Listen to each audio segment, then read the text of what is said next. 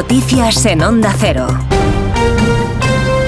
Tardes. Las protestas de los agricultores están bloqueando numerosas carreteras de toda España debido a la presencia de tractores con cortes parciales o totales que se vienen desarrollando a lo largo de todo el día. Así que lo primero es mirar a las carreteras para conocer dónde están hasta ahora los problemas. Dirección General de Tráfico, buenas tardes. Muy buenas tardes. ¿Qué tal? En estos momentos estamos pendientes de esas movilizaciones agrarias que provocan el corte de varias carreteras en Tarragona, la P2 en Montblanc y AP7 en Amposta, también en Ávila, la AP6 en Adanero, en Burgos, la P1 a la altura de Pan Corvo, la en Zamora, la 6 en Paradores de Castro Gonzalo y también la 62 en Castrillo de la Guareña, también en Zaragoza, la 2 en la Almunia de Doña Godina, en dirección Guadalajara, en Cuenca la 3 en Tarancón, hacia Valencia, en Toledo la 4 en Madridejos, en ambos sentidos A5 en Maqueda, dirección Madrid, en Albacete la 31 en Albacete capital, en ambas direcciones ya en Valencia, en esa misma A3 de entrada a la capital del Turia, a su paso por Chiva y en esa misma 3 pero en Utiel en ambos sentidos. También dificultades en Sevilla, en la P4, en Los Palacios y Villafranca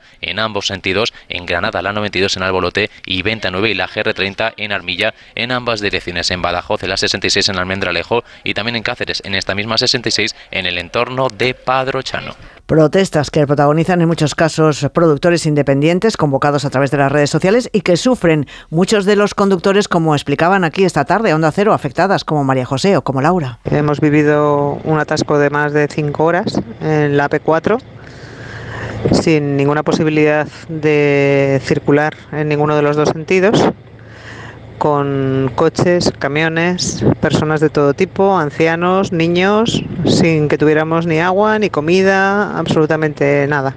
Nosotros imagino que tardaremos unas 10 horas en hacer un trayecto que tardábamos 10 u 11 horas en hacer un trayecto que habitualmente tardábamos 6, 6 horas y media. Para comer nosotros llevábamos agua y frutos secos, pero la gente no tenía ni agua ni frutos secos y los camioneros, porque todos estábamos rodeados de camioneros, estaban repartiendo agua. Los tractoristas, nada, riéndose de la gente porque no podía pasar y fumando, poco más.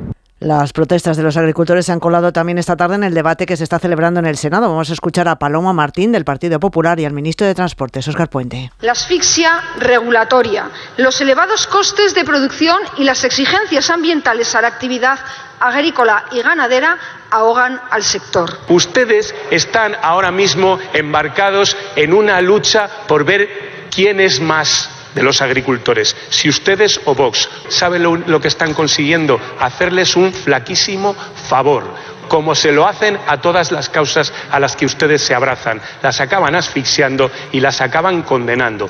Y ya se conocen algunos detalles de la propuesta de la Comisión Europea para avanzar hacia la neutralidad climática y en el mismo día en el que habla de retirar su propuesta de reducir un 50% los pesticidas, Bruselas anuncia un nuevo plan de reducción de emisiones con rebajas a la baja en el que no se menciona ya las eh, medidas como reducir las emisiones del sector agrícola. Corresponsal comunitario Jacobo de Regoyos.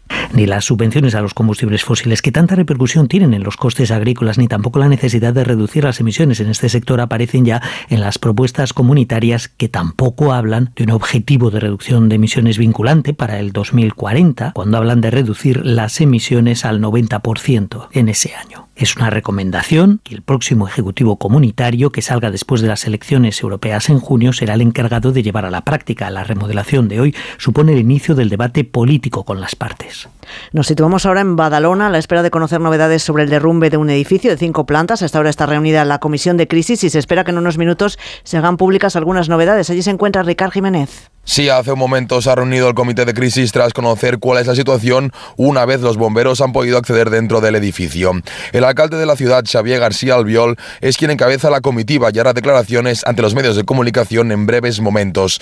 Los diversos departamentos de prensa han confirmado a Onda Cero que hay novedades mientras seguimos sin conocer si hay gente atrapada dentro del edificio. Y miramos a los mercados. Buena jornada para la Bolsa Española que ha cerrado la sesión del martes con una subida del 0,62%. Esto le ha permitido recuperar los 10.000 puntos Margarita Zavala. Sí, mañana partirá en concreto desde los 10.003 en una jornada un tanto anodina donde las mayores referencias han venido desde China después de que las medidas que ha anunciado su gobierno para estabilizar el mercado. En cuanto a los valores que más ganan, destaca el comportamiento de Santander, que ha vuelto al terreno positivo tras la caída de ayer, en un día en el que el interés de las letras del Tesoro a 12 meses ha vuelto a subir y el de 6 meses ya se acerca otra vez al 3,7%. Y la pregunta que les hacemos en nuestra página web ondacero.es.